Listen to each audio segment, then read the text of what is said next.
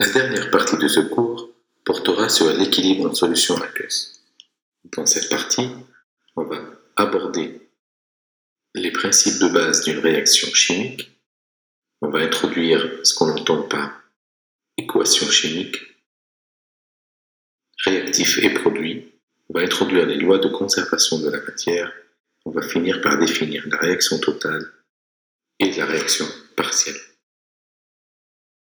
Le XVIIIe siècle a été marqué par la mise en place des lois très intéressantes qui ont représenté un réel développement de la chimie. On fait particulièrement appel aux notions de physique pour distinguer les éléments de par leur densité ou leur masse. C'est pourquoi les chercheurs de l'époque sont bien souvent des chimistes et des physiciens en même temps.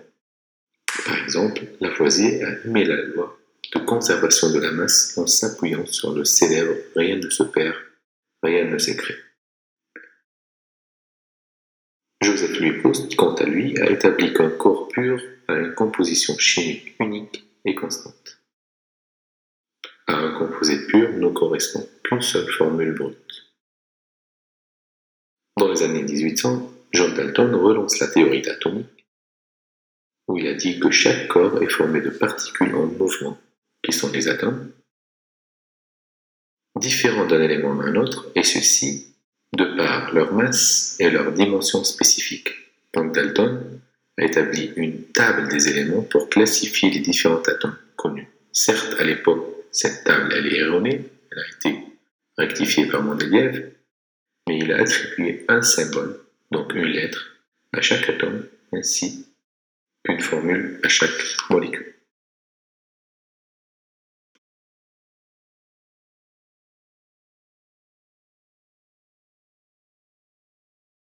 Une transformation chimique a lieu chaque fois qu'une nouvelle espèce chimique apparaît ou chaque fois qu'une nouvelle espèce chimique disparaît. Au cours d'une transformation chimique, les espèces chimiques qui disparaissent sont appelées les réactifs. Ils sont souvent placés à gauche de l'équation. Les espèces chimiques qui apparaissent sont appelées les produits. Un système chimique est un ensemble d'espèces chimiques. En effet, les réactions qui s'effectuent dans la nature, soit dans notre corps, dans un ballon ou dans une plante par exemple, ces réactions chimiques, si on veut les étudier et les traduire sur un papier, on va les écrire sous forme d'une équation. Qui dit équation, comme en mathématiques, tout ce qui est avant l'égal doit exactement être égal à celui qui est après l'égal. Donc, d'où la loi de conservation de la matière, ça veut dire que le nombre d'atomes, par exemple de carbone présent dans le réactif, doit être exactement égal au nombre d'atomes de carbone présent dans les produits. Par exemple, au cours d'une réaction chimique, les divers atomes constituant les réactifs mis en contact ne sont jamais détruits les atomes constitutifs des produits ne sont jamais créés. Regardons cet exemple. Vous avez le méthane. Le méthane, c'est un carbone ici, en noir, avec quatre hydrogènes en blanc. S'il s'associe, ou plutôt si on le mélange avec de dioxygène, les deux boules rouges ici, c'est deux oxygènes. là, vous avez deux molécules d'oxygène. Ce sont les réactifs si ces réactifs, on les brûle, ils vont dégager de dioxyde de carbone.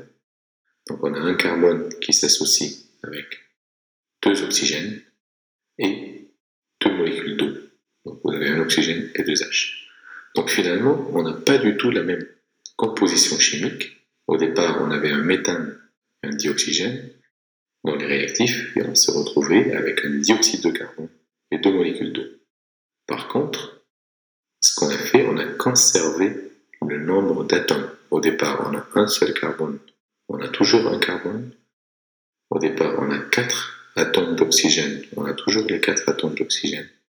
Au départ, on a quatre atomes d'hydrogène. On les retrouve à la fin aussi. Donc le nombre d'atomes de chaque élément chimique est rigoureusement conservé au cours de la réaction. Comme le nombre d'atomes il est conservé, Et comme chaque atome il a sa propre masse, et donc la masse des réactifs initialement mis en présence est conservée aussi à l'état final.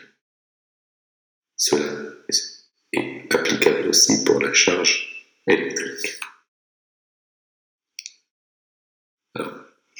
Parfois, pour équilibrer une équation, ça veut dire pour rendre le nombre d'atomes égal à droite ou à gauche, on multiplie par un chiffre qu'on le place devant la molécule.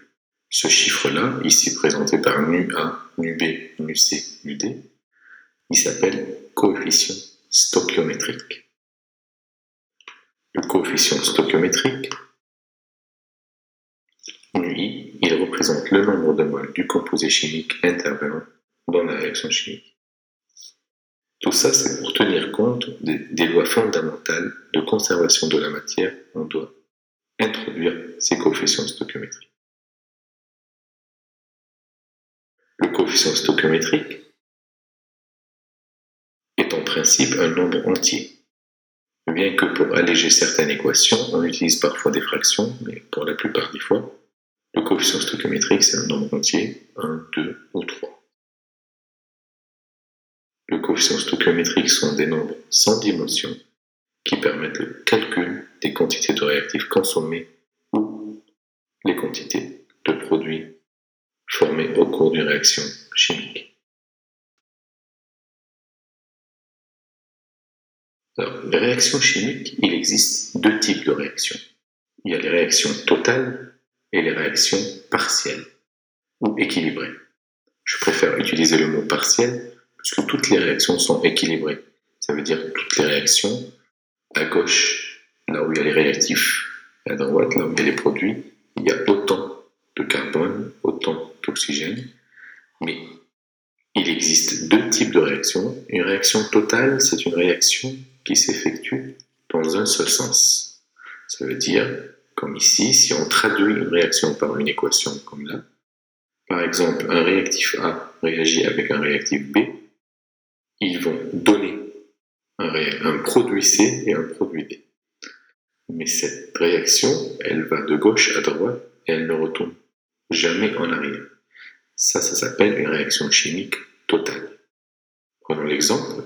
Si on mélange du fer avec le Fe3O4 et on chauffe jusqu'à 570 degrés, on peut obtenir du 4FeO.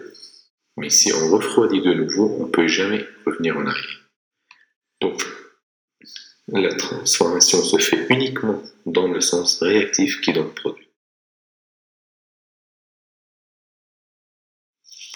Tandis que une réaction c'est une réaction qui se fait ou qui s'effectue dans les deux sens. Ça veut dire les réactifs vont donner les produits, mais à un moment donné, les produits peuvent retourner en arrière et redonner des réactifs. Donc à la fin de la réaction, il y a toujours des réactifs et des produits. Les réactifs ne disparaissent pas totalement à la fin d'une réaction